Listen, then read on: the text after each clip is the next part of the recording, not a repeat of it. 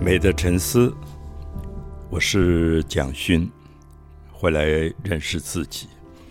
我记得上次跟阿佑谈到小王子，我想有一个画面是非常美的画面，就是当小王子要告别他的星球的时候，决定有一个呃离开那个玫瑰花的旅行，他是抓着一些。野鸟、候鸟的尾巴这样飞起来的。对我当时一直在想那个画面，因为我常常觉得我们现在旅行去坐火车、坐巴士或坐飞机，可是我从来没想过有一天我可以抓着候鸟的尾巴，比如说黑面琵鹭到台湾来，它从哪里来的？就是这些候鸟是在地球上飞行这么久远的，好像我每一年如果暑假到加拿大。就会遇到一批大雁，而那个大雁都是从北方来，呃，度他们的像暑假一样的。嗯，那我每一年都会碰到，而且我都常常觉得，会不会是我去年看过的那个候鸟，它又回来了？所以，其实，在古代的很多诗人，他们就会感觉到这个，像燕子。说燕子来时，绿水人家绕，就在苏东坡的词里面，好像那个燕子是他去年曾经认识过的燕子。嗯，那这个春天他又回来了，就是好像这些野鸟身上其实有一个时间的因素。嗯，所以我我读小王子的时候，我觉得好开心，就是有一天我可以抓着一个大雁的尾巴，然后飞到我想去的这个地方。嗯，然后小王子又开始他的旅行。那我想，《小王子》里面有很重要一段，是他开始经历了三二五编号三二五、三二六、三二七的 很多星球。对，然后每个星球上都有一些很奇特的事情。对，那我觉得他遇到的每一个人像一个国王。呃，国王是什么样的身份？国王就说啊，来了一个臣子，来了一个臣民。那他就说我不认识你。他说。不管认不认识，都是他的臣民。对你只要听从我的命令就好。对，因为从来没想过，一个领导者可能真的是把所有的人民当成他的臣民，或者古代的帝王，他们是把全世界所有活着的生物，好像都当当做他的臣民，他都可以命令，而且去呃去指使他们要去做什么事情。所以，我我觉得小王子这一段很有趣，他就很形象化的把一些人的个性给铺露出来啊，国王或者是一个很骄傲的人、自信的人。那这几个星球的旅行当中，阿佑有觉得特别印象深刻的吗？其实我觉得，呃，老师刚提到的爱命令的国王跟自恋狂，后来他去了一个酒鬼的一个星一个行星上，他有一个酒鬼，我觉得这个酒鬼让我印象很深刻。是对，因为小王子到了之后。他就有问他说：“你为什么要喝酒？”就他就是一个在星球上独自一个人，然后醉倒在星球上，然后什么都不记得，对，在做什么的人。然后小王子就问他说：“你为什么要喝酒？”他就说：“哦，我为了想要遗忘。”然后小王子就问他说：“你为什么？就你想要遗忘什么东西？”他说：“我想要遗忘我的羞耻，还有这一生的耻辱。”然后小王子就问他说。那你的耻辱是什么？小，然后酒鬼就跟他说，就是会一直喝酒。就我觉得这个虽然听起来有一点荒谬，可是让我印象很深刻的东西，就是我觉得人在这一辈子里面，好像就是会碰到像这样的事情。就是其实你，你以为你在做一个事情，想要跟呃曾经一个你想要告别的阶段离开他，但其实。不晓得为什么，在你下一个阶段做的事情，它反而就绕一圈回来，然后会回到你原本最想要，呃，应该说，应该会回到你原本你最想要，或是你最不想要的状态，就它会绕一圈再回来。就我觉得。小王子还是你自己也很想变成那个酒鬼？我也有时候也想，对，想要忘记一些事情。或者有时候我们发现这一段讲的这个酒鬼，其实大概我们每个人身上多多少少都有这个部分。就是我觉得有时候我想逃避一些事情，就是我脆弱的，呃，受挫折的，或者我不想去面对的生命里的一些难堪的状态。可是到最后，你会发现，你用的方法绕了一大圈，最后其实他根本就忘不掉，对，他又绕回来了。那我自己在呃一九七二年、七六年，我在巴黎读书。我觉得法国这个民族让我很感兴趣的是，他们对于生命里荒谬的这种捕捉。就是我我这样讲吧，我自己在台湾长大，因为很很受儒家的影响，就孔子啊、孟子，他不太容许他们的哲学里不太容许荒谬的存在，因为对就是对，错就是错。可是我觉得法国的可能在启蒙运动之后，他们就发现。人生其实充满了各种矛盾跟荒谬。是，那这个矛盾跟荒谬在儒家的哲学里不太讨论。我觉得庄子好一点，庄子有时候会讨论一点关于荒谬的问题。可是我在法国读书的时候，刚好也是那个沙特啊、卡缪就存在主义的哲学家大概最盛行的时候。我觉得他们的哲学的命题常常在围绕着 absurd 荒谬。嗯，他们在围绕这个东西做做主题，因为我印象很深。比如说，像沙特，他写过一个剧本叫《无路可通》啊，你你看那个戏剧在舞台上演出的，就是有一个人进来了啊，就一个房间，这房间上有咖啡桌，有墙上挂着画，然后有人在看报纸，然后这个进来进来的人是一个新来的人，他打开门进来，然后就看每一个人。然后又观察这个空间、灯光、墙上挂的画，最后他说：“哎，跟我想象中的不一样。”嗯，那旁边看报纸那个人说：“你想象中是什么样子？”那我想象中应该是一个很可怕的地方，因为大家都觉得会拔舌头啊，会把你活活烧死啊，你生前犯的罪都会被审判。嗯，好，那个时候我们大概敏感的话就意识到说，这个戏剧是在讲地狱。就这个人死了，嗯，他到了地狱，可是他对地狱有很多很多的恐惧、害怕，因为每个人都会讲拔舌地狱啊、上刀山啊、下油锅啊。嗯，就他来了以后，发现，哎，好像不是这样。喝咖啡的喝咖啡，看报纸的看报纸，然后吃早餐的吃早餐，那他也觉得，哎，还好啊，好像没有他想象那么可怕。他就跟着也这样子，然后大概第一幕、第二幕、第三幕。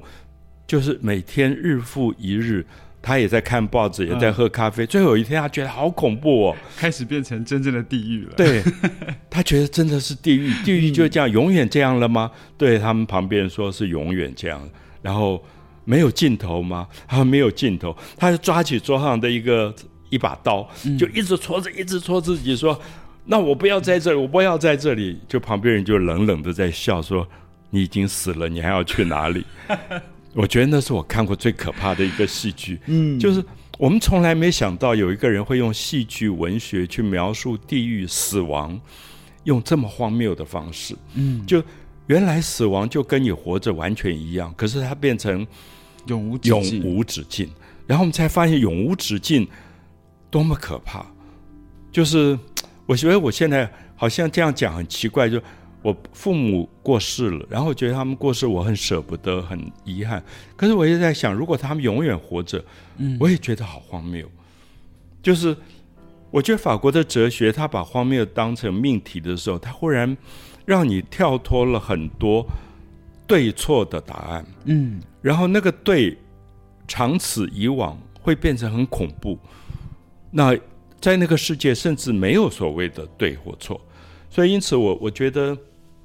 像阿佑刚刚讲到这个酒鬼，他的荒谬，他生命的荒谬，想要忘掉耻辱，可是这个耻辱竟然是喝酒，可是他就拼命的喝酒，想要忘掉这个耻辱。对，那我后来觉得这里面其实有一个真理，就是我们每一个人大概有时候在做同样的事。对，老师，我觉得会对酒鬼这个角色。有一点着迷的原因，其实是因为我在这个酒鬼的行为里面，我觉得他好像反而是拥抱了这个荒谬，因为他晓得人生里就是有荒谬存在，然后他选择接受了。是，虽然他每天要喝酒，然后要忘记这件事情，但是我觉得，假设如果他是活在比如说华人世界，好了，像老师刚刚说的，比如说孔子、孟子，他被骂死了，对他会被骂死。就我觉得他反所有的这个。网脸书都要攻击他，对对对，而且我觉得他如果如果他呃，因为我觉得他荒谬，其实好像反而是对于他不喜欢的那种耻辱，他其实某个程度，他透过这样的行为，其实是可以达到一个平衡的。但如果他在喝酒的时候，比如说孔子或孟子就骂他，然后脸书骂他，我觉得他有时候反而会变得更扭曲。我觉得那个扭曲最后的后果。好像会比一直在某一个行星上面喝酒还要来的恐怖，应该会把小王子吓死。对啊，所以我不晓得我自己，因为受儒家的影响太深太深，就是那个影响其实不完全是学校教育，有一部分是家庭。嗯，就是从小我们爸爸妈妈给我们的都是孔孟之道，嗯，全部是儒家这样子，就是天地君亲师、孝顺父母啊，所有这些东西，我不能说那个东西不对，可是我就觉得它里面。没有一丝的怀疑在里面。嗯，比如我我那个时候在学校里面读《论语》，我觉得最让我想到荒谬这两个字的，就是有一个孔子的学生大白天睡觉，要宰鱼昼寝，嗯，就会被孔子骂了一顿，说朽木不可雕也。那那个很严重啊！我今天我大概从来不敢说一个学生朽木，朽木就是没有救药了，其实比酒鬼还要惨。可是我就觉得，一个学生可能累了，可能前一天晚上看世足比赛，他就是困了，然后他趴着睡一下。我觉得那个好像没有那么严重。就宰于昼寝，孔子骂了一句“朽木不可雕也”。我后来一直觉得，我到现在哦，如果白天我要去睡觉，我就会觉得好 guilty。我觉得我在做一件犯罪的事。可是我希望。我到法国时候好一点，就是法国的荒谬解救了我孔孟的绝对性，嗯，就是那种黑是黑白是白的绝对性。我觉得人生这样太累了，就偶然你饶自己一下，啊，喝一点酒，想忘掉一些耻辱的事，也未尝不可。我觉得那里面真的有阿佑讲的包容，那个包容是忧自己一默吧。对，一个幽默，就调侃一下自己，笑自己一下。我就觉得一个人到最后，你不能嘲笑一下自己，调侃自己一下，实在太辛苦。那我觉得华人背负了这么久这个儒家的这些道理，我觉得现在真的可以适可而止，稍微软化一点。所以我想读小王子，大概这些部分变成一个救赎。对，而且老师刚刚提到救赎，就是我刚刚想要说。像小王子，他在仰望星空的时候，会看到这一朵玫瑰，那代表了他的某一种呃想念。嗯，其实，在。比如说，有时候当然就每个人，就包括我自己，会发生一些很荒谬的事情，可能是别人做的，然后听到别人的故事，或是自己造成的一些荒谬。有时候我也会想到，就是酒鬼这个角色，然后我就会想说，那不然我也就是抬头看一下天空，就会想到在某一颗星上面有一个比我更荒谬的酒鬼，然后这件事情好像他就反而会。的确，好像就会有一点是救赎的感觉，会觉得，哎，其实就是荒谬这件事情，其实它不是那么不寻常的事，而且前面也有一个，就是曾经有一个酒鬼，就是在在某一颗星星上面，然后做的比你还要荒谬的事情，好像真的会有一点点安慰的效果。所以，我我不晓得，我想我们在儒家的教育里读了太多跟圣贤有关的故事啊，圣。是什么？我们当然知道圣人，啊，贤是什么？就他们是不能够犯错的。嗯，那我记得就是在儒家里面很重要的故事是说，一个伟大的学者在去世的时候，就跟学生讲说：“你们来看，啊，我的手，我的脚，我所有在我的人生都在你们面前，我一生没有什么东西不可以跟别人讲。”我到现在我还是觉得很恐怖。我觉得人的一生什么事都跟别人讲，大概蛮可怕的，真的很可怕。那个是那个也是地狱。我沙特就是讲，他说其实地狱就是他者，嗯，就是你为这些人活着，嗯，你并不想变成那样的人，可是这些人实目所视，实指所指。就是这儒家的话，儒儒家说道德是什么？道德就是有十个眼睛在看你，十个手指在指着你，所以它不是法律。嗯所以今天如果我有我有公民的法律观念，我觉得干你什么事？对。可是我们的你有没有发现，我们的媒体，甚至我们的大众自媒体，都在泛滥这个东西，就是说，跟你没有关系的东西，你整天会去让那个人置于死地的。那我觉得那个喷口水好恐怖。那所以，我我觉得小王子，也许这些部分，我们在今天我们都可以重新思考，能不能对华人太受。孔孟影响、儒家影响的这个部分，稍微做一点救赎。我特别要强调，我没有认为孔孟不对，我也没有认为儒家不对。我认为那个教条两千年来太过了，嗯，有点应该要修正了。嗯，它可以稍微柔软一点。一个人可以在一个高高在上的权力的高峰笑自己一笑。我觉得很多英国像丘吉尔，你会觉得他会有很多幽默在嘲笑他自己。可是我很少看到华人的领袖有嘲笑自己的语言，就是说拿自己开个玩笑，调笑一下，大家轻松一下，我觉得会更亲和、更亲近这个人，而不是让你觉得是一个假的。我后来很长一段时间，我觉得华人的领袖都是假的，因为我觉得在他们生前，我们都不知道他有私生子。嗯，等到他死后。啊！怎么这么多私生子跑出来？你就觉得为什么要在生前做一个这样的假象？对，那都是有点是演出来让经营形象的感觉，就是在做做做出来给别人看。那我们讲回来认识自己，是一个真正的自己，不是一个假的自己。对，所以我就觉得小王子其实一步一步碰到一点这样的东西。那当然，小王子很天真，他像一个儿童，所以他觉得。这些人好奇怪哦，嗯，有什么东西这么过瘾，要命令别人，对，然后要觉得自己是世界上最伟大的人。那法国人常常其实会这样嘲笑别人一下，就觉得干嘛要一本正经，就虚张声势，嗯，就把那个声势做得很大很大，然后其实是戳一下就戳破了，嗯，就让人家觉得好好笑。所以我我觉得今天，我想台湾毕竟还是一个华人影响的社会，我真的很希望说。